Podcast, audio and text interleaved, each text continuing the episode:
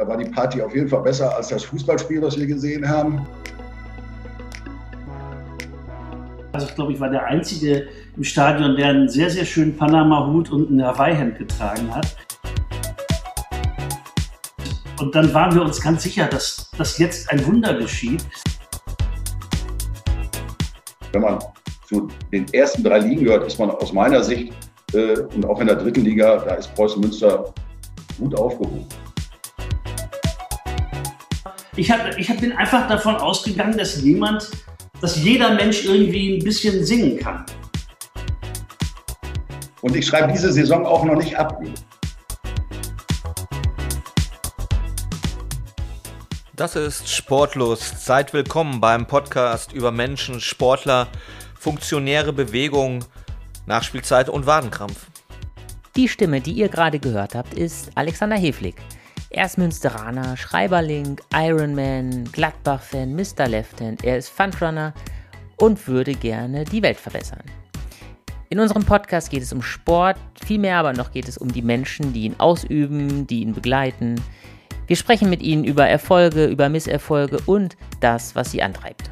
Und mit dabei ist auch Ulrich Schaper, Backpacker, Crossfitter, Holzarbeiter, Publizist, Watzmann-Besteiger, Werder-Anhänger und er würde gerne das Klima retten.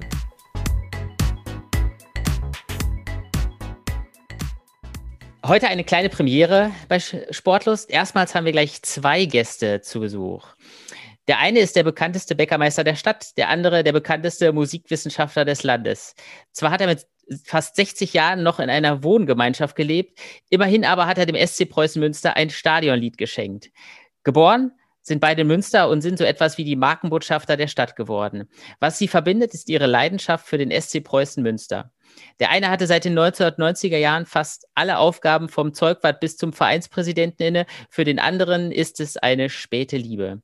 Herzlich willkommen, Georg Krimphove und Götz Alsmann. Ähm, ja, vor zehn Jahren 2011 ist der Preußen Münster in die dritte Liga aufgestiegen. Äh, das Gespräch heute ist sozusagen der Auftakt einer kleinen Serie zu diesem Jubiläum. Äh, Herr Alsmann, jeder Mensch, dem ich erzählt habe, dass in den kommenden Tagen ein Gespräch mit Götz Alsmann ansteht, hat mir geantwortet, äh, fantastisch, das wird lustig. Wie kommen die Leute darauf? Ich habe nicht die geringste Ahnung. ich habe nicht die geringste Ahnung, aber ich merke schon sehr häufig, dass egal wo man hinkommt, immer erwartet wird, dass man was total Lustiges macht. Ja, ich warte noch auf den Tag, wo ich äh, zu Grabe getragen werde und alle stehen um den Sarg rum und hoffen, dass ich dann nochmal wie der Kasper aus der Kiste komme oder irgendwas Mögliches machen. Ich glaube, wenn man so viele Jahre im Humorfach arbeitet, ist es ganz klar, dass, dass man erwartet, dass derjenige, der immer regelmäßig zu Gast im Wohnzimmer war und dort mit Torten geworfen hat, dass der auch auf privaten Feierlichkeiten im Lokal, an der Tankstelle, ähm, äh, im, äh, beim Herrenausstatter oder in der, in der, in der Käsetheke irgendwas Lustiges macht. Ja, also das, das passiert heute nicht. Also wir sind äh, tiefgründig. Äh, ich vor, ich wäre ein berühmter Philosoph, dann würde man von mir ständig erwarten, dass ich irgendwas Intelligentes mache. Das wäre viel anstrengender. ähm, Georg hat uns in, äh, in, in seiner Antwortmail den, den Hinweis gegeben, dass du relativ spät zum SC Preußen Münster gefunden hast. Ähm, jetzt bist du ja in, in, Münster geboren. Wie äh, kommt, kommt es dann, dass man dann erst so spät die Liebe zum SC Preußen entdeckt? Das hat bei mir sicherlich damit zu tun, dass ich als Junge, als junger Mann und auch als äh, beginnender Mittelaltermann vollkommen an Sport jeder Art desinteressiert war. Ich bin auch heute noch an Sport vollkommen desinteressiert. Also ich schaue mir nie Biathlon, Rennrodeln, Wettgehen äh, äh, oder irgendwas im Fernsehen oder Sechs-Tage-Rennen. Oder ich, ich interessiere mich überhaupt kein bisschen für Sport. Aber irgendwie, wie Heinz Erhardt zu sagen, vielleicht der Stinke die Pief, hat sich bei mir ein, ein, ein, ein Fußballinteresse ähm, gefestigt. Das fing eigentlich schon so ein bisschen als Teenager an, wenn man sich zumindest mal eine Weltmeisterschaft anguckte oder sowas. Aber ich war natürlich weit davon entfernt, in irgendeiner Weise sachkundig zu sein oder, oder gar sowas wie Fantum zu entwickeln. Ähm, aber klar hat man regelmäßig die Fußballseiten der Zeitung gelesen und, und, und sich ein bisschen informiert gehalten. Und bei mir brauchte es wahrscheinlich erstens eine gewisse Reife und zweitens einen, jemand, der sagt, komm doch mal mit. Und dieser eine war Georg Krimphoff, der, der, äh, den ich unter ganz anderen Umständen kennengelernt habe. Ich war von Anfang an, zumindest auf meiner Seite, eine große Sympathie da. Und ähm, irgendwann bin ich wohl so lange um ihn rumgelaufen, dass er mich nicht mehr ignorieren konnte und mich dann eingeladen hat, mit ihm zum Fußball zu gehen.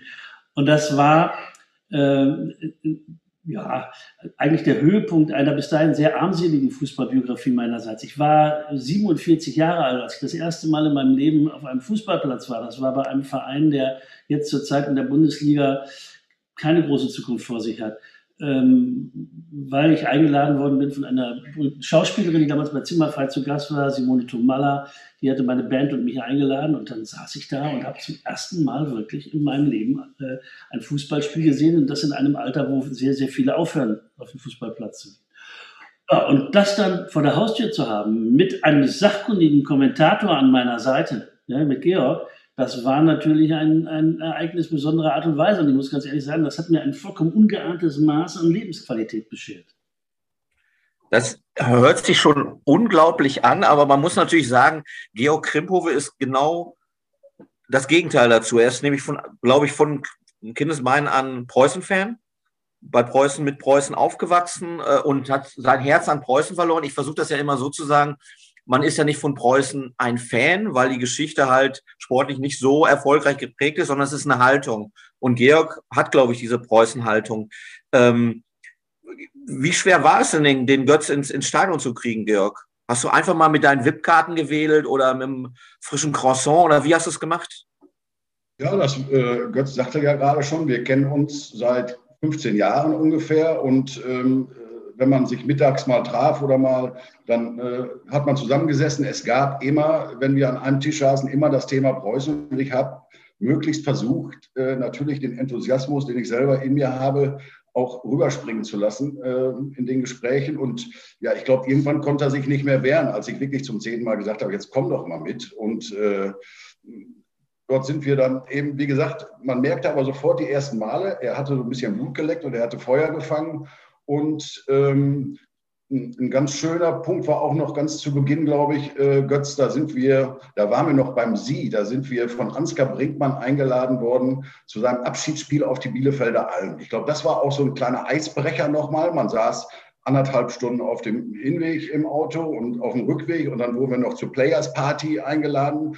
Und wer äh, Ansgar Brinkmann kennt, der weiß, da war die Party auf jeden Fall besser als das Fußballspiel, das wir gesehen haben. Und äh, das war so ein kleiner Eisbrecher. Dann kam natürlich dieses legendäre Bremen-Spiel, dieses Pokalspiel dazu bei 40 Grad, äh, was, glaube ich, auch nochmal dazu beigetragen hat, das Ganze zu festigen. Und mittlerweile muss ich sagen, Götz kennt die Spielernamen und die Position und äh, abkippende Sechs und äh, herauseilender Neuner und was er alle da gibt, das kennt er mittlerweile besser als ich, weil wenn er irgendwo von der Sache begeistert ist, beschäftigt er sich unwahrscheinlich damit.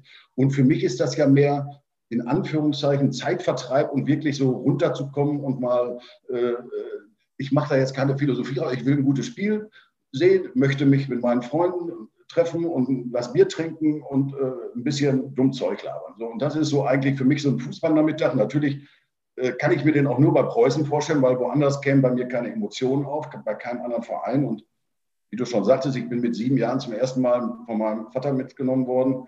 Und äh, ja, das äh, prägt natürlich. Und ich glaube, diesen Enthusiasmus, äh, da, der ist auf Götz äh, übergeschwappt.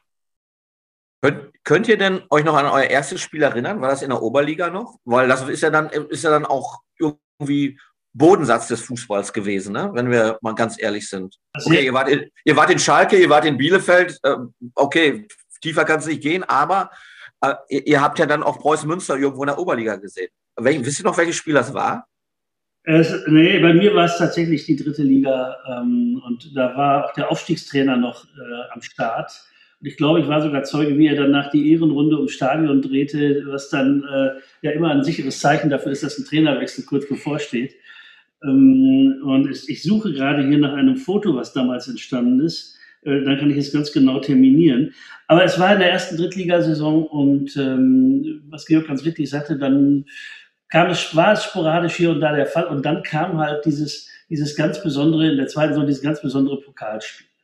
Äh, das kann man nicht vergessen am heißesten Tag des Jahres. Ich glaube, ich war der Einzige im Stadion, der einen sehr, sehr schönen Panama-Hut und ein Hawaii-Hemd getragen hat. Und ich glaube, dass das auch unmittelbar zum Sieg der Preußen beigetragen hat, zusammen mit den Toren von Matthew Taylor.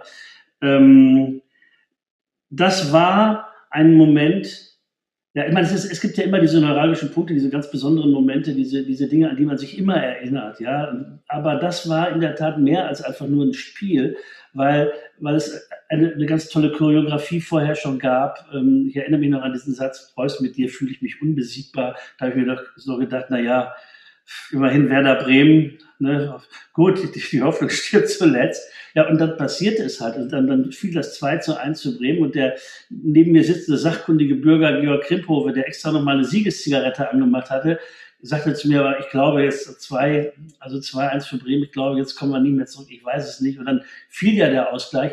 Und dann gab es nochmal diese kurze, diesen kurzen, diesen kurzen Bratwurst-Moment vor der Verlängerung. Und, und dann waren wir uns ganz sicher, dass, dass jetzt ein Wunder geschieht.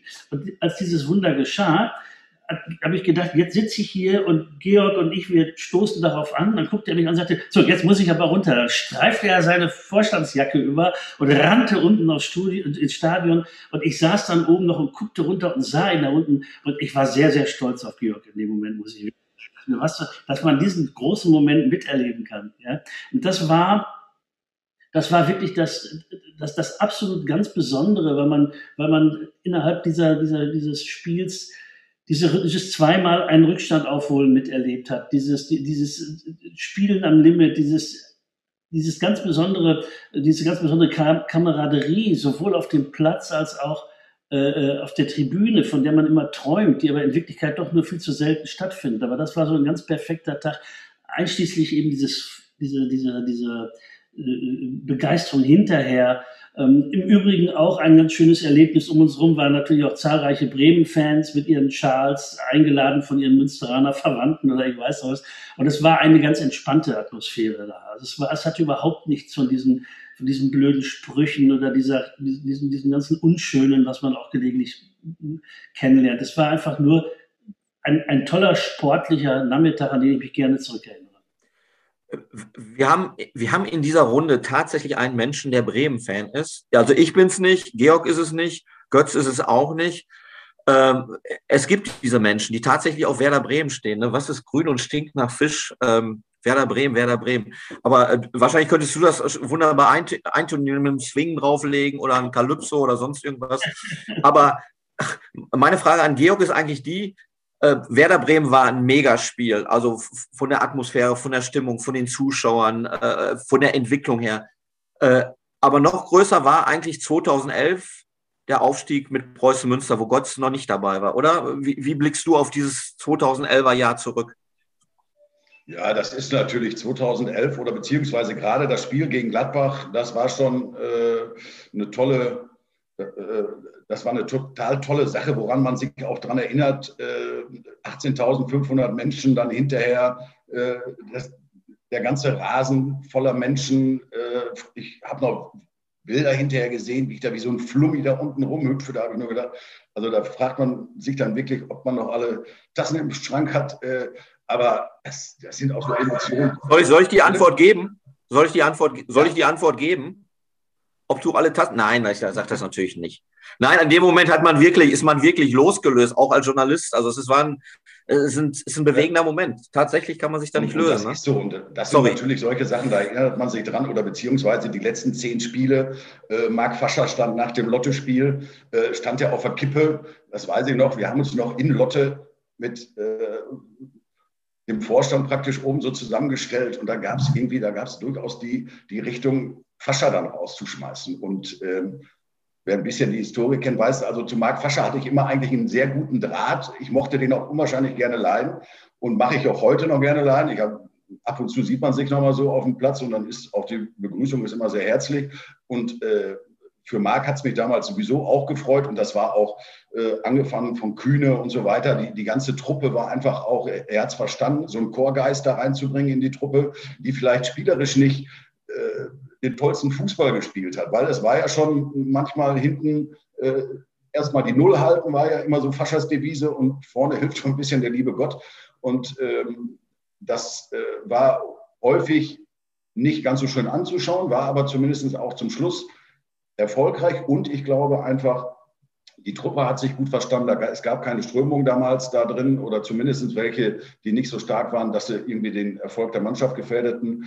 Und äh, ja, das war, das war natürlich, wenn man auch den Abstieg äh, 2006 mitgemacht hat, war das natürlich schon ähm, dann wieder so eine kleine Wiedergutmachung. Ich weiß, 2006 saß ich mit äh, Christopher, mit meinem Sohn auf der Tribüne und da haben wir echt geheult ne? und, und als Wuppertal uns da aus der Liga geschossen hat. Und äh, dann fünf Jahre später äh, mit einer neuen Tribüne, mit einem anderen äh, Standing auch in der Stadt wieder, äh, dann wieder hochzugehen in den bezahlten Fußball und die dritte Liga. Heute kann man ja überhaupt nicht mehr mit der dritten Liga vergleichen, aus der wir damals mal abgestiegen sind, sondern das ist ja eine richtige Profiliga. Und wenn man die Vereine da heute sieht, die da drin spielen, das ist ja das Who is Who des äh, deutschen Fußballs. Also das ist im Grunde genommen, wenn man zu den ersten drei Ligen gehört, ist man aus meiner Sicht und auch in der dritten Liga, da ist Preußen Münster gut aufgehoben. Ja. Äh, ich habe ich hab zwei prompte Fragen daran.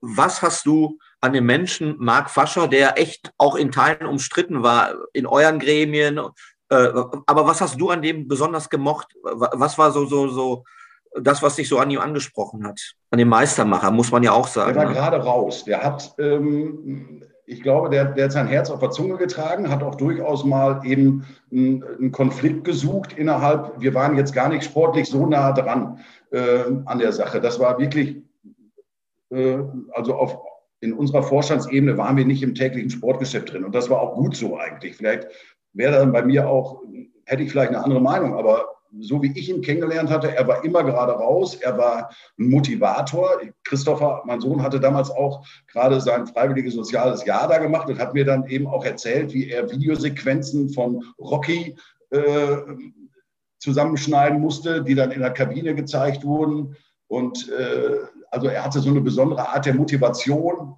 Es muss losgehen, sagte er immer, worüber reden wir eigentlich? Und äh, er brachte es mit relativ einfachen Mitteln immer auf den Punkt und ich finde, ich kann das zum Beispiel nicht, so dieses Motivation, diese Ansprache und so weiter. Und das fand ich immer so geil, wie man das so schön neudeutsch sagt. Wie, wie er einfach so, was er für eine Ansprache mit einfachen Mitteln, er war ja kein Professor oder sowas, sondern war mehr so ein Malocher-Typ. Und äh, das hat mir eigentlich immer ganz gut gefallen. Jetzt ist der Götz natürlich einer, der ins Stadion geht, wahrscheinlich der einzige in Münster, der ab und an mal ein Einstecktuch trägt im Sakko, kann ich mir vorstellen. Äh, ähm, äh, was, was macht dich denn so an im Stadion? Das ist ja ein ganz anderes Publikum als im Theater oder äh, als auf der Bühne, oder? Oder ist das das gleiche Publikum eigentlich?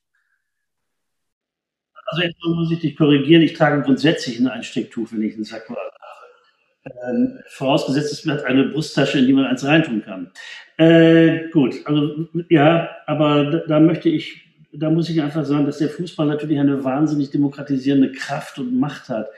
Alle, die da sind, sind freiwillig da. Ähm, alle, die da sind, sind da, weil ihr Herz an, an, an, äh, an, weil sie ihr Herz aufgepumpt haben mit der Vorfreude auf die davorstehenden anderthalb Stunden. Alle haben, äh, äh, äh haben beste Absichten. Es ist eine so freundschaftliche, freundlich, zumindest aber freundliche Grundstimmung da. Also ab und zu habe ich ja schon äh, Leute aus meiner Band auch dabei gehabt. Und Georg war so nett immer zu sagen, bring mal mit. Zum Beispiel, da sind äh, Gladbach-Fans, Bremen-Fans, Osnabrück-Fans war einer dabei früher. Ähm, dann hatten wir, haben wir einen Braunschweiger in unserer Band. ähm, und alle, die da waren, die sich auch zu erkennen gaben als Braunschweiger oder Osnabrücker, waren hinterher immer vollkommen fasziniert davon, wie unglaublich freundlich und entspannt das da zugegangen ist, auch ihnen gegenüber. Und ähm, äh, von daher, ich glaube, dass, das, dass sich alle, alle Unterschiede nivellieren, alle Berufe, alle, alle Positionen in der Gesellschaft. Es, äh, man ist da aufgrund einer gemeinsamen Leidenschaft, eines gemeinsamen erwarteten Erlebnisses, das im Idealfall zum, zum Jubeln Anlass gibt und im nicht so idealen Fall auch zu einer gewissen gemeinsamen Trauer Anlass gibt. Aber ganz ehrlich, auch nach einer Niederlage, das steckst du wirklich besser weg, wenn du da mit ein paar Leuten bist, die, die du vor fünf Minuten nicht gekannt hast, die aber für die nächsten 20 Minuten deine besten Freunde sind. Ja. Das, das wäre schon direkt die Frage gewesen. Ähm, jetzt äh, sitzt du ja wahrscheinlich, wenn du im Stadion bist, immer neben Georg. Ja, natürlich. Ja, okay. Meine Frage wäre eigentlich gewesen, wie der ideale, wie der ideale Sitznachbar im Stadion aussieht. Normalerweise weiß man das ja immer nicht. Das ist ja auch immer so ein bisschen fast die Aufregung an so einem Tag. Äh, wen hat man dann neben sich sitzen? Ähm, jemanden, mit dem man fachsimpeln kann oder wo man am liebsten schweigt? Also, was ist dir denn so am liebsten bei einem, bei einem Fußballspiel? Ich habe schon woanders gesessen und da hast du manchmal Leute neben dir um dich herum sitzen, die machen dich natürlich wahnsinnig. Ja? Ich hatte eine Zeit lang meine, meinen Platz da, da, da hinter mir ein, ein Herr, sogar, der war sogar noch älter als ich, und der hat, wenn, sobald die Preußen am eigenen 16er den Ball annahmen, um irgendwie erstmal sich locker so wegzu, dann, dann schrie der schon immer, elf Meter, elf Meter. Und wenn die anderen den Ball annahmen in unsere Richtung, dann schrie er auch immer elf Meter, elf Meter. Was er aber meinte, war wahrscheinlich, dass jetzt eine Situation kreiert werden musste, in der Preußen einen Elfmeter bekam. Er hat aber nie begriffen, dass es den Elfmeter von Preußen nur in die eine Richtung gibt. Ja? Und nicht in die andere Richtung. Er schrie immer sofort elf Meter, elf Meter. Und dann, und dann haben wir uns immer umgedreht und haben gesagt, ja, Moment, Gemach, ja. Aber das war seine große Lebensäußerung. Vielleicht der einzige Satz, den er rausgebracht hat. Ja, das war das, das einzige, einzige, der einzige Fachterminus, der ihm einfiel. Er schrie immer elf Meter. Das wäre so, als wenn, als wenn du in ein Symphoniekonzert gehst und der Dirigent hebt den Stab und fängt an und du schreist schon Allegro, Allegro, ja. Wir spielen aber Lago, ist egal, Allegro. So, und, und, so, und so einen Schreihals, wenn du den so eine Saison neben dir hast, dann bist du erst belustigt, dann bist du verzweifelt, dann entwickelst du eine gewisse Lethargie und kurz vor Ende der Saison sagst du dir, nächstes Mal sitze ich wieder neben Georg. Also, ist Georg denn nervös im Spiel? Weil er ist ja eigentlich, er ist ja eigentlich ein ruhiger Typ. Ja, natürlich ist er ein ruhiger Typ, aber, aber es ist schon, also ich meine, es, also sagen wir so, der Georg, der da sitzt, der rastet auch nicht aus, der, der, der schimpft jetzt auch nicht so, das machen andere. Aber er kann dann schon so ein bisschen so zischend werden im Tonfall. Ne? Er wird dann so, so ein bisschen, dann sagt er, das wird heute wieder nichts. Oder obwohl das sagt man Herr Preußen ja grundsätzlich nicht. Also er meint dann die anderen.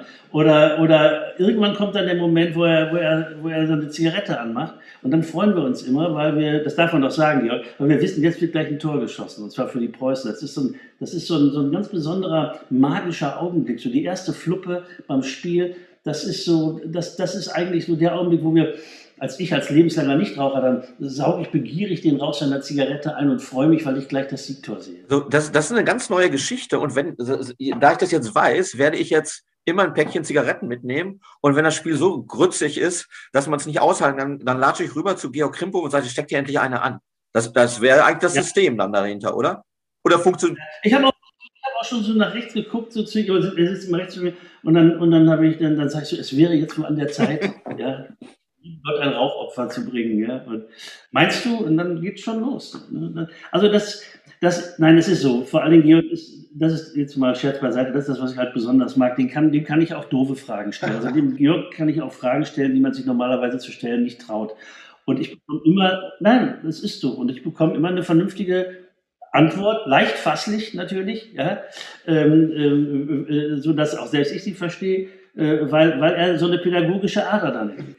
Und auch manchmal kurzes Abtauchen in die Geschichte des Vereins. Das ist manchmal auch ganz interessant, wenn Dinge so in Relationen und Proportionen zueinander gesetzt werden. Da gibt es wirklich keinen besseren Sitznachbar als Georg. Das muss man ganz klar sagen.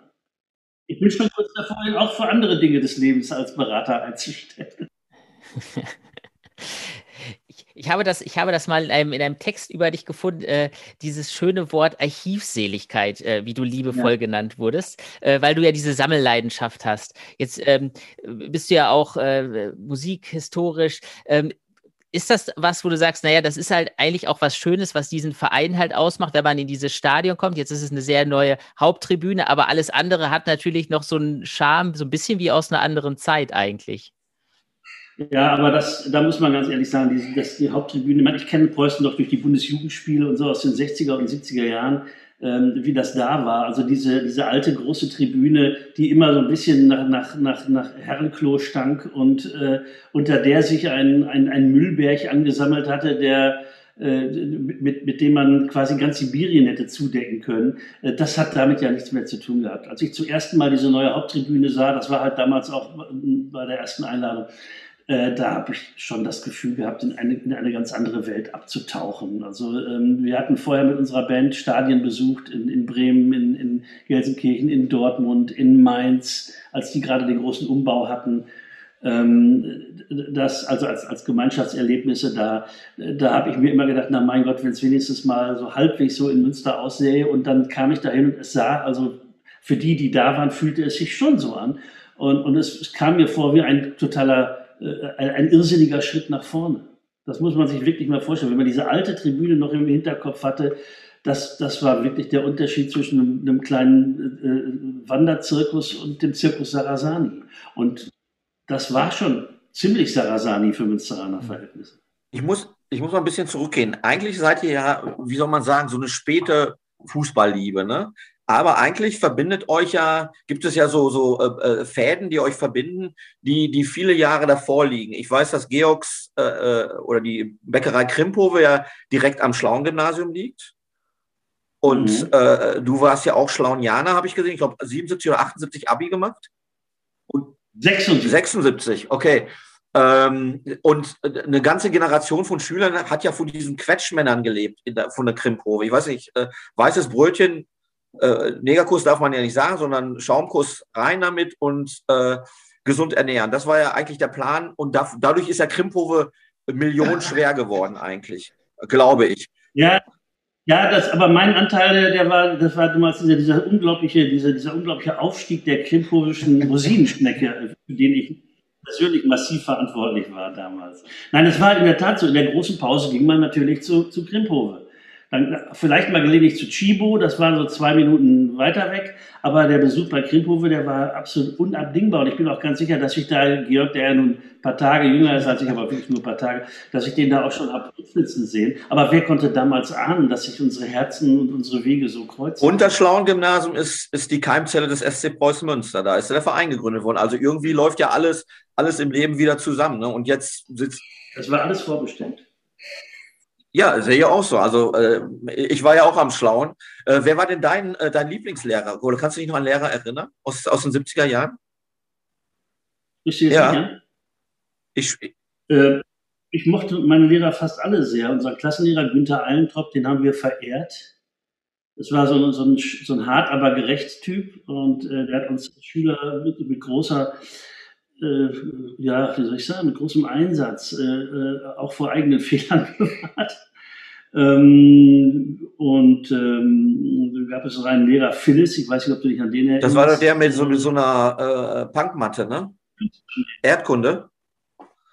Erdkunde, Deutsch und Religion, äh, den mochte ich sehr. Also wir hatten, mit, also ich kann eigentlich ich habe ans Schlauen keinerlei schlechte Erinnerungen, ganz im Gegenteil. Das waren mit die glücklichsten Jahre meines Lebens. Aber, aber diese ähm, Lehrer von damals, Schuchat hatte ich in Russisch.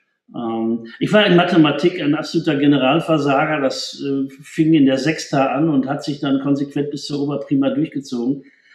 Aber selbst zu meinen Mathelehrern hatte ich eigentlich ein ausgeglichenes Verhältnis. War denn der Teilmeier schon Rektor bei euch? Als ich kam, war noch Graf von Westfalen der Rektor und zwei, drei Jahre später kam Thalmeier. Mhm. Georg, jetzt ist, jetzt ist Götz ja dafür bekannt, dass er gerne in Wohngemeinschaften lebt. Ähm, wär, wäre das ein Modell gewesen ähm, als WG? Ihr habt euch ja leider ein bisschen zu spät kennengelernt für so einen richtigen äh, Audiokommentar. Götz schüttelt den Kopf, aber nee. Georg, erst du. Weil ich von der Wohngemeinschaftshasser bin, aber. Ich glaube, äh, allein unsere Arbeitszeiten. Ich glaube, wenn Götz dann nach Hause kommt von irgendwelchen Auftritten, stehe ich da auch. Also von daher, das ist nicht kompatibel. Und äh, uns verbindet die Liebe zum Wein vielleicht.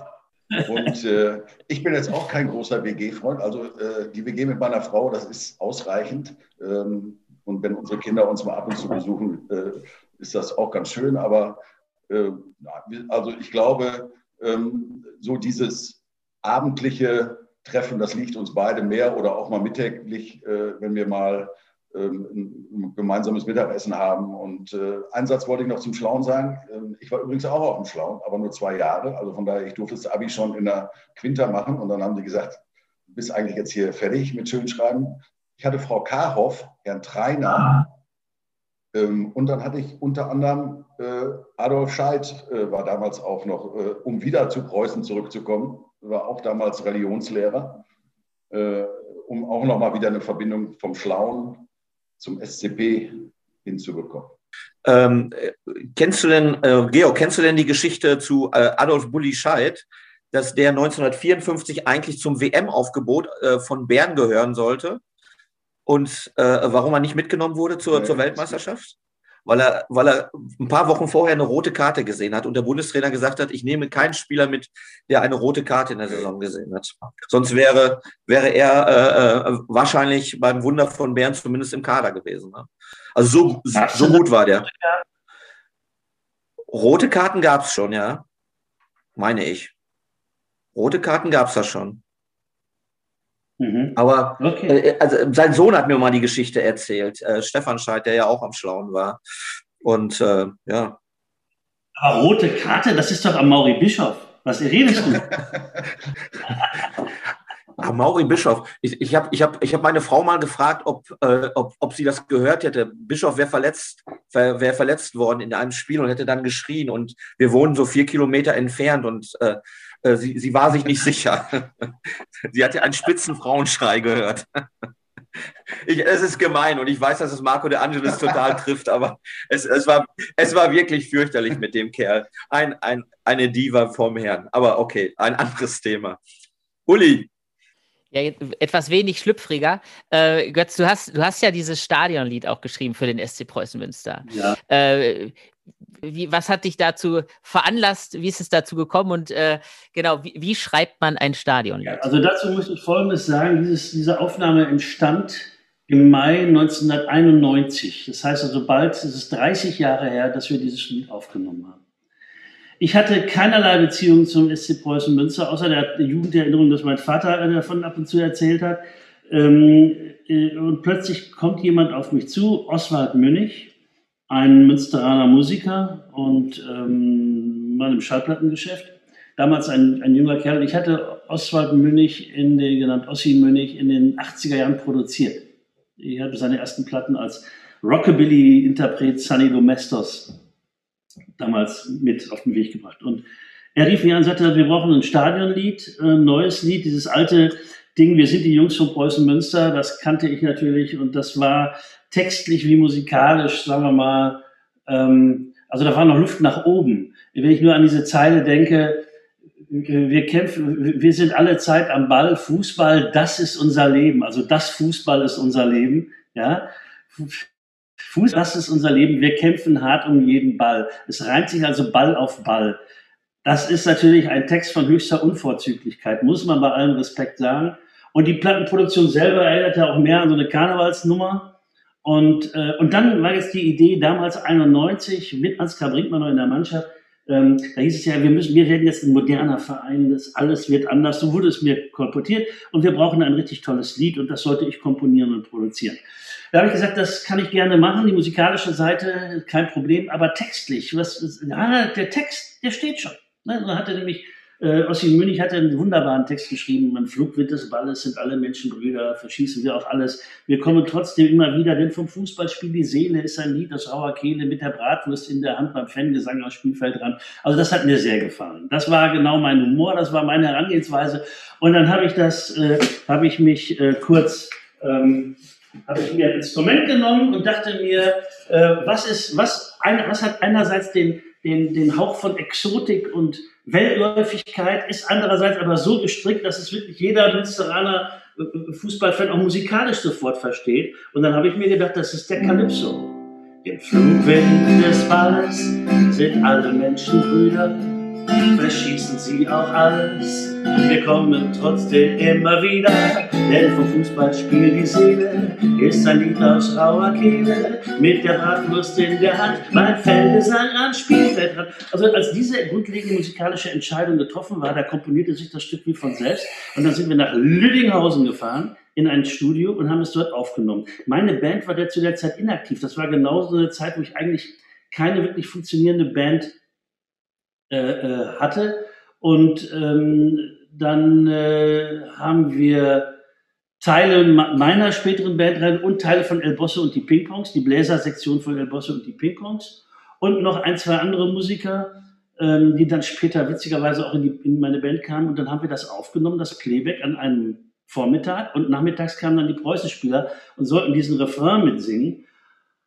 Und da muss ich sagen, das hatte ich unterschätzt. Also die, die, die, die Aufgabe als Gesangscoach, als Einwinker. Ich, hab, ich hab, bin einfach davon ausgegangen, dass jemand, dass jeder Mensch irgendwie ein bisschen singen kann. Gut, später habe ich dann mit Christine Westermann viele Jahre zusammengearbeitet. Das war dann der endgültige Beweis dafür, dass diese These nicht stimmt. Aber bis dahin habe ich wirklich gedacht, jeder kann irgendwie ein bisschen singen, hat irgendwie ein bisschen Gefühl so, mein Gott, wir sind doch, wir singen doch alle mal in der Badewanne unter der Dusche beim Wandern oder äh, nein.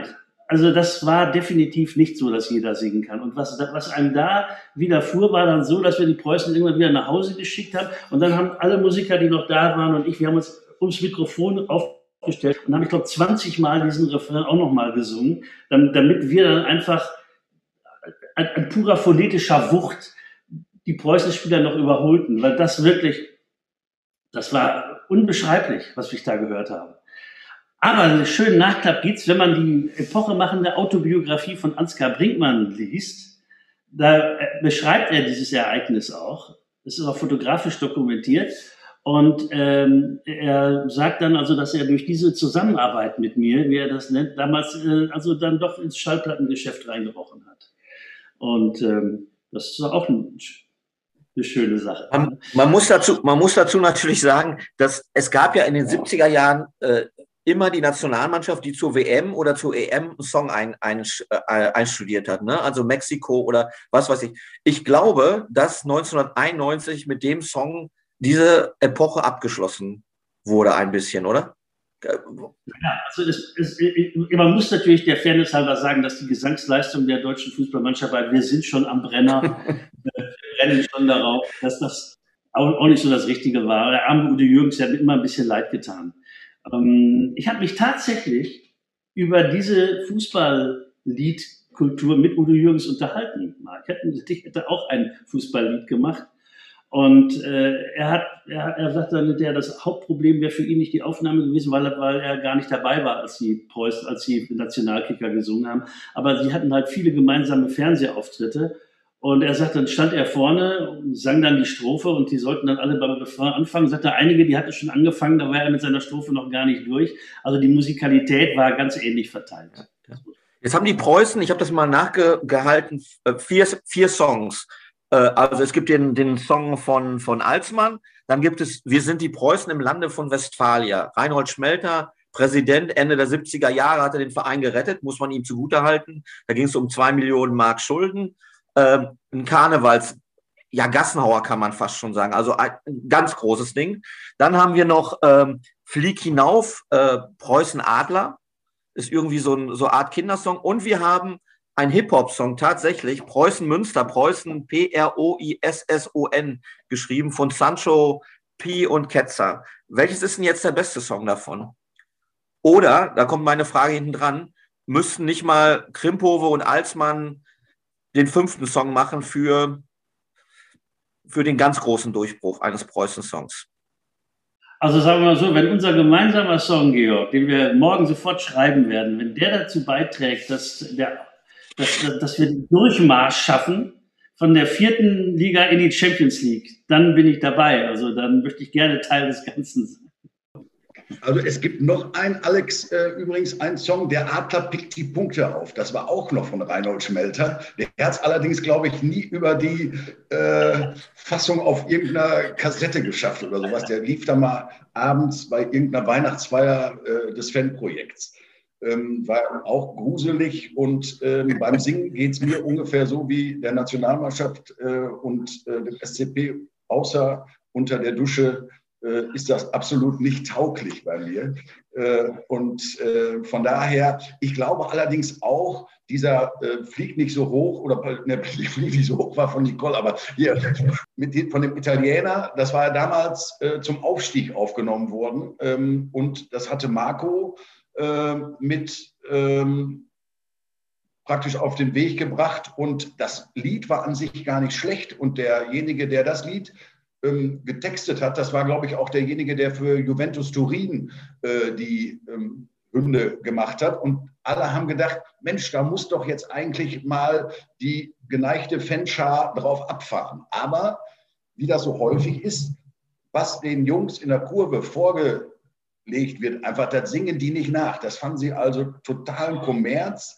Und äh, von daher hat dieses Preußen von Sancho und Ketzer, glaube ich, in der Fanszene heute äh, den, also in der Ultraszene, soweit es sie da noch gibt, und in der aktiven Fanszene den, den besten Ruf. Ich bin natürlich mit, wir sind die Jungs von Preußen Münster, wo Benno Möllmann ja auch, glaube ich, sogar noch mitgesungen hat und so. Also das war ja diese Zeit. Ähm, da bin ich natürlich mit groß und das kann man auch am besten noch mitschmettern, auch noch nach drei Warsteinern. Äh. Ja, ich muss auch der Fairness halber sagen, ich habe jetzt gerade so etwas, etwas ähm, lustig gemacht über dieses Lied und über die vor allem textliche Leistung dieser Nummer. Äh, aber man muss ganz klar sagen, dass meine, meine musikalische textliche Alternative, die ich mit Ossi Münich damals auf den Weg gemacht habe, ja nicht wirklich verfangen hat. Mhm. Ja, das ist das Lied, das am, am allerwenigsten im Stadion gespielt wird. Es ist, es ist das Lied, an das sich auch eigentlich kaum jemand erinnert. Man muss ganz ehrlich sagen, dass es zwar als äh, kleiner Farbtupfer in meiner Diskografie ganz nett dasteht, aber es ist natürlich als Fußballhymne gescheitert. Und das verwundert einen ja auch nicht. Ich hatte ja zu diesem Zeitpunkt noch nicht ein einziges Fußballspiel in meinem Leben. Ja, aber gerade Sunny Domestos war ja eine Band, also Münster hat ja in den 80er Jahren äh, durchaus so eine Punk- und Rockabilly und, und, und äh, äh, eine sehr eigenständige Musikszene gehabt. Äh, das, das, hätte doch eigentlich auch irgendwie so ein, so ein Rock'n'Roll-Song eher werden müssen, wenn, wenn du mit Sunny Domestos was gemacht hättest und es ist ein Calypso geworden, es ist, es ist, es ist nett, ne? Es ist so wie, wie, wie landlos halt, ne? Es ist leichter zu mitsingen. Nein, du, du alles als Kunstform. Aber, aber es ist, es ist ein, ein, ein äh, äh, es, es, es, gibt mehr rhythmische Haltepunkte zum Mitsingen, anders als das eine Rockabilly-Nummer oder so gibt. Und wir reden ja jetzt auch von 1991. Ja, äh, wenn heute Leute von Mitte 50 ins Stadion gehen, sind sie mit Punk und Rockabilly so sozialisiert worden. Die Leute, die damals Mitte 50 waren, die sind bestenfalls mit Gerhard Wendland sozialisiert worden. Also das ist eine, war schon eine andere Welt, die wir auch angesprochen haben. Denn man macht ja nicht nur eine Hymne für, für, für so ein paar äh, Bengalo-Zünder, sondern man hat die Hymne ja gemacht eigentlich für alle. Wunderbares Thema, wollte ich Georg schon gerade fragen, weil äh, äh tatsächlich auch ein bisschen ernsteres Thema ist, äh, Gün, äh, Günther, sage ich schon, äh, Georg war immer äh, zuständig, er war, der Mann, der war die Schnittstelle im Präsidium für Fans. Und jetzt waren die Preußen-Fans gerade in der dritten Liga in den äh, in den Jahren zwischen 2011 und 2016, 17 äh, nicht die pflegeleichtesten. Äh, wie anstrengend war dieser Job, Schnittstelle zu sein, einerseits Präsidiumsmitglied zu sein, andererseits Pyro Bengalo, um es mal überspitzt zu formulieren, zu sagen, Vorfälle, Geldstrafen etc. pp. Wie, wie konntest du das handeln in dieser Zeit? Das war ja ein sehr hartes, das war auch ein Thema, das dir sehr zugesetzt hat, persönlich, ne? Ja, das stimmt. Also Bengalo selber finde ich, da, das wird auch heute noch, auch seitens des DFB ist das nicht gut angepackt worden, das Thema. Da sind einfach zu viele ähm, Versprechungen oder auch ähm, Angebote gemacht worden, eigentlich um das ganze Thema mal richtig auszudiskutieren, was aber seitens des DFB zum Beispiel nie ähm, ernsthaft betrieben wurde, dann hinterher der Austausch. Und ähm, dann ist das natürlich so, und ich äh, einer Jugend, ähm, der gesteht man eigentlich immer eine gewisse Radikalität, ich nenne es jetzt mal so, ohne das jetzt in, den, in dem kompletten Ausmaße so zu meinen, aber ähm, man gesteht einem ja damit ein, bisschen mehr zu als jemand, der schon etwas länger auf der Welt ist. Und, und die finden sich auch und die sind in so einem Prozess und da gehört auch mal das Rebellische und das wird eben auch gerade mit Pyro ähm, dargestellt. Das gehört ein Stück weit mit dazu. Und ähm, das Pyrozünden, solange es zu einer Choreografie gehörte, hat mich eigentlich nie hm, gestört. Natürlich musste man immer empört und entrüstet äh, hinterher Stellung nehmen und sagen, das gehört sich natürlich nicht und das ist. Äh, aber selber habe ich es gar nicht so schlimm empfunden. Was ich viel schlimmer fand, war zum Beispiel dieser Vorfall und der mich richtig auch äh, beschäftigt hat, war dieser, und ich nenne es mal wirklich dieser Bombenwurf da in Osnabrück. Das war so ein Ding, das hat mich wirklich echt stark äh, emotional auch getroffen. Und, und ähm, das, da ist eine Grenze einfach überschritten. Da muss man, da wird es kriminell. Und da muss man auch ganz klar sagen, bis hierhin und nicht weiter. Und, und äh, das hat mich ein Stück weit, äh, also wirklich auch bewegt. Das andere war ich eigentlich, hatte ich immer den Eindruck, im ganz guten Austausch. Wir hatten natürlich sowohl, wir, wir saßen auch beim Polizeipräsidenten mehrere Male, ähm, wo wir auch vehement gesagt haben, bitte tut uns auch mal einen Gefallen, schaut auch mal auf eure Mitarbeiterinnen und Mitarbeiter, äh, die da äh, rund ums Stadion tätig sind, was die dazu tun können, um das Ganze mal auch zu befrieden. Da, von der Seite gab es hier und da auch durchaus mal Fälle, wo man sagt, na ja, das hat jetzt nicht gerade zur Deeskalation beigetragen. Und so habe ich immer versucht zu vermitteln, ähm, was hinterher aber immer dann waren die Ultrasicher untereinander auch nicht mehr grün, dann, äh, das wurde immer schwieriger. Und das war hinterher hat man sich dann ein Stück weit totgelaufen und, und ähm, man merkte, da kann man jetzt auch nichts mehr bewegen. Dann äh, spürte man ja relativ schnell auch, so die Leute wollen jetzt auch nicht mehr mit einem sprechen und dann war das, das musste man dann so hinnehmen und äh, äh das war ein Stück weit auch eine kleine Niederlage, aber äh, daraus wird man, daraus lernt man ja dann. Aber du warst, du warst, du warst eine Art Würdenträger äh, im Verein und du hast, äh, ähm, du, du hattest einen Spagat zu, zu, zu, bewältigen, der unglaublich groß ist. Du hast auf der einen Seite den total kommerzialisierten Fußball, äh, Turbokapitalismus kann man fast schon sagen. Es geht nur um Kohle, es geht darum, äh, möglichst viel Geld zu generieren. Und auf der anderen Seite hast du eine Subkultur, die, äh, die sagt, ey Leute, äh, äh wir wollen das nicht, wir wollen unseren eigenen Kopf haben, wir wollen unsere eigene Zone haben. Äh, wie, wie lange hält man das aus als Präsidiumsmitglied, mit solchen, mit solchen Widerständen auf beiden Seiten zu arbeiten? Sind das die zehn Jahre, die du im Vorstand warst und das, das reicht dann auch? Ja, es ist ja vor allen Dingen so, ich glaube, Preußen Münster und Turbokapitalismus, das ist noch ein bisschen weit voneinander entfernt. Also wir sind ja nicht Bayern München oder Borussia Dortmund oder so, ne? sondern ja, natürlich fand eine deutliche Kommerzialisierung auch hinterher mit dem Bau der Tribüne. Es wurden natürlich das, das erste Mal, dass es richtige VIP-Plätze, es gab Logen, ähm, die ähm, die Differenz und, und, der Unterschied vom normalen Stehplatzzuschauer zu den Champagner-Schlürfenden, so wurden sie ja dann immer ganz gerne genannt, da oben in den Logen, äh, Zuschauern, die, äh, die Klatschaffen, die uns hier nur noch, die uns hier nur noch als lustiges Beiwerk sehen und so, so haben sich ja die Ultras häufig gefühlt. Ähm, vergessen allerdings, dass auch oben in den Logen Preußen-Fans saßen, die natürlich vielleicht ein bisschen mehr Knatter hatten, wie man so schön sagt, und sich dann eben dann die Häppchen dann auch mal leisten können. Nichtsdestotrotz, gerade in Münster haben wir ja ein sehr breites Spektrum an Sponsoren gehabt und viele Mittelständler, die einfach nur gesagt haben, boah, das einfach das da oben, das gönne ich mir jetzt. Das ist für mich, ich bin totaler Preußen-Fan, aber das gönne ich mir. Und äh, also diese, so, so ein Unterschied wie bei Bayern oder wie bei Dortmund gibt es ja äh, bei uns nicht. Aber das war natürlich immer wieder ein Thema, das war auch ein Spagat. Ähm, und da hat man hier und da auch vielleicht mal den Eindruck erweckt. Ich, kann mich noch an eine Situation erinnern, wo wir, äh, wo die Polizei uns ein Alkoholverbot aufgedrückt hat, praktisch für ein Spiel. Ähm, wir aber dann im Endeffekt entschieden haben, das gilt aber nur für den Stehplatzbereich. Wir auf der Tribüne dürfen trinken. Und das wurde natürlich, da gab es richtig Theater und dann auch im Nachgang gesagt, zu Recht. Ne, da wurde wirklich, da wurde dann an der Zweiklassengesellschaft, da war ich selber mit äh, auch daran beteiligt, an der, da muss man hinterher sagen, oh, das war ein Fehler jetzt auch. Und da, da hat man hier und da auch einfach nicht sensibel genug reagiert. Es war aber schon wirklich, und da gebe ich dir recht, das war schon zehn Jahre, das war, das war anstrengend und hinterher war es dann auch ein Stück weit zermürbend. Und äh, wenn man, also wenn ich generell merke, ich kann nichts mehr erreichen, dann ist die Mission dann auch eben beendet. Ja. Aber dein, dein Mantra ist geblieben. Du hast äh, einmal gesagt, du bist gegen Sippenhaft von Fans. Äh, und das Zweite, was ich immer bemerkenswert fand, ist, du hast gesagt immer zu den Ultras, äh, ich will nicht auf sie verzichten im Stadion. Ist das heute immer noch so? Also wenn wieder Zuschauer ins Stadion dürfen?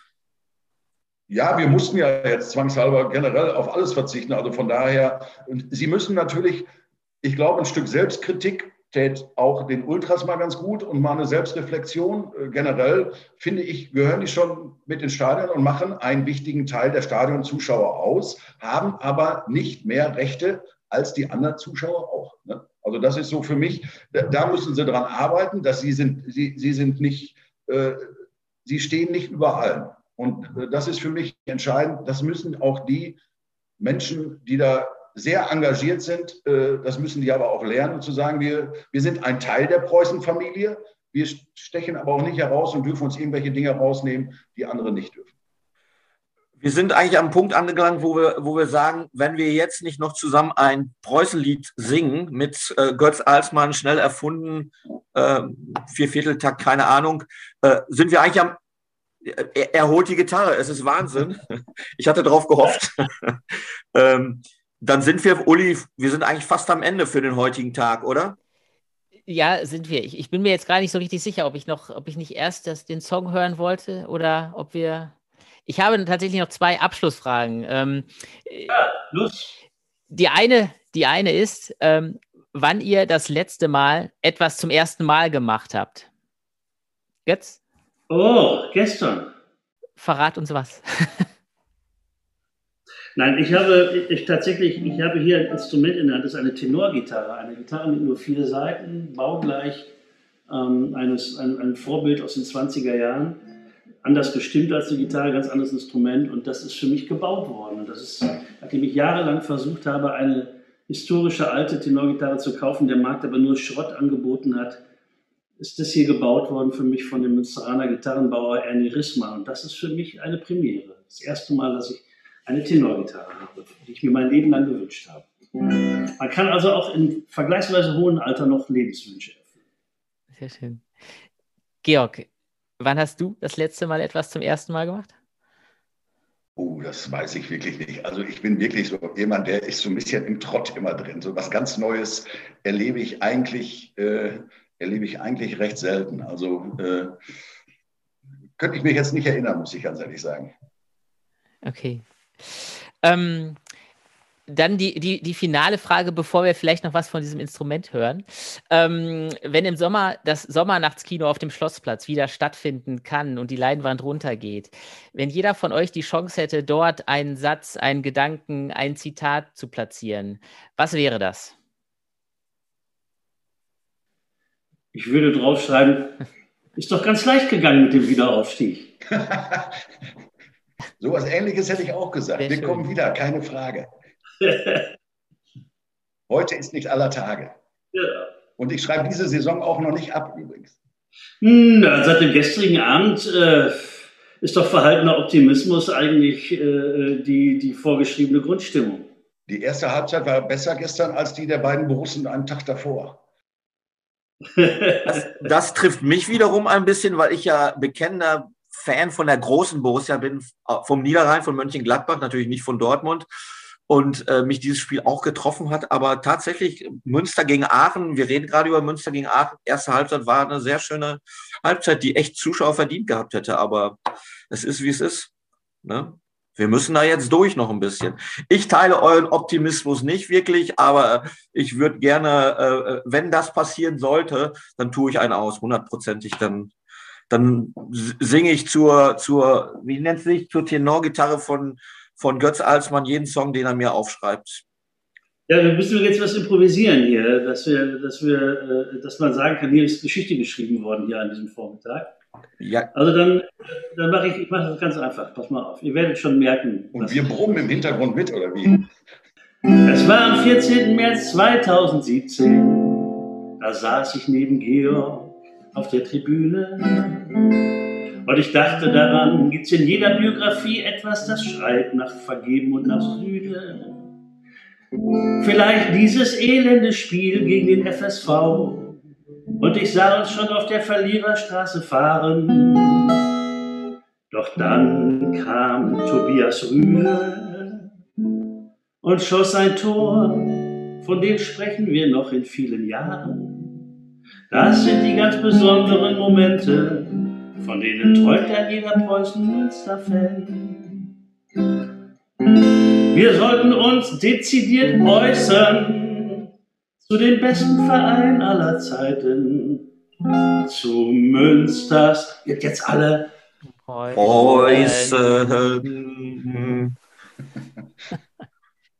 So, ich soll improvisieren, mehr ist mir nicht eingefallen. Super. Ja, ich, ich glaube, der neue Preußen-Song ist gemacht. Uli, du hast wie immer die, die letzten Worte. Ja, also vielen Dank, dass ihr euch die Zeit genommen habt. Ähm, wir hätten das äh, normalerweise lieber persönlich gemacht und äh, lieber mit äh, Sekt und Alkohol und allem, was dazugehört. Äh, das ist immer so ein bisschen äh, netter. Ähm, ja, vielleicht bei der nächsten Folge. Ich möchte noch einen Satz sagen äh, für, für, für das Protokoll. Ich danke Georg dafür, dass er mich in diese besondere Welt eingeführt hat. Ich freue danke, mich, dass Georg. du so treu und ja, ich glaube, das hat unsere Freundschaft auch mal deutlich vertieft, ne? Diese ganze, diese gemeinsame Liebe. Ja, man, man vermutet das nicht, ne? Also äh, jetzt so, ne, dass, dass auf einmal Götz Alsmann neben Georg Krimprove auf dem, auf dem äh, im Preußenstadion sitzt und, und äh, zusammen Fußball gucken. Ne? Gerade mit der Vorgeschichte, Götz hat nie, äh, hat sich nie für Sport interessiert und das ist schon, äh, das ist Fußball eigentlich, ne? Das ist Fußball. Ja, das ist auch Fußball zum ja. Und das macht, da freue ich mich auch wirklich immer drauf. Das ist wirklich so, eine, äh, so ein Tag im Kalender immer äh, wenn wir wissen, Samstagnachmittag, halb drei oder zwei Uhr, äh, ja, da freue ich mich drauf. Das ist einfach, ist das, äh, das sind wirklich zwei, drei Stunden in der Woche, die möchte ich auch nicht missen. Die, die Sims Tage vorher und so, also das, das ist dann immer, äh, es ist, ist ein Highlight, ganz besonders. Wie oft schaffst, wie oft schaffst du das denn tatsächlich ins Stadion, Götz? Ja, du bist also, ja eigentlich auch normalerweise auch relativ viel unterwegs. Ne? Ja, da ich aber in diesem Jahr äh, in meinem Hauptberuf nicht tätig bin, so wie ich auch im letzten Jahr in meinem Hauptberuf nicht tätig war, äh, hätte ich jetzt sehr viel Zeit dazu. Ich bin halt immer sehr normalerweise viel auf, auf Gastspielreisen und kann leider bei weitem nicht so viele Spiele anschauen, wie, wie es geht. Aber ich versuche das immer möglich zu machen oder sitze manchmal auch in irgendwelchen Hotelzimmern oder saß in irgendwelchen Hotelzimmern und habe dann äh, die Übertragungen angeschaut oder die Livestreams angeschaut. Hm, aber ich bin, bin manches Jahr sehr zufrieden gewesen mit der Ausbeute, muss ich ganz ehrlich sagen. Ich habe es zu den Pokalspielen geschafft seinerzeit und, und ähm, hoffe, auch wenn es wieder losgeht, äh, dass, äh, dass nicht gleich der Konzertkalender wieder dazwischen haut. Aber wenn wir ganz ehrlich zu uns selbst sind, mein Konzertkalender wird vor 2022 wahrscheinlich nicht Realität. Also da hätte ich viel Zeit für den Fußball. Ich sage danke von, von meiner Warte ja. aus. Super Gespräch. Tausend danke, Dank. Ja. Und ähm, ja, bis bald und euch alles Gute und bleibt gesund. Ne? Danke, euch auch. Ebenso. Danke. Ciao. Ja, Dankeschön. Ja, ciao. Tschüss.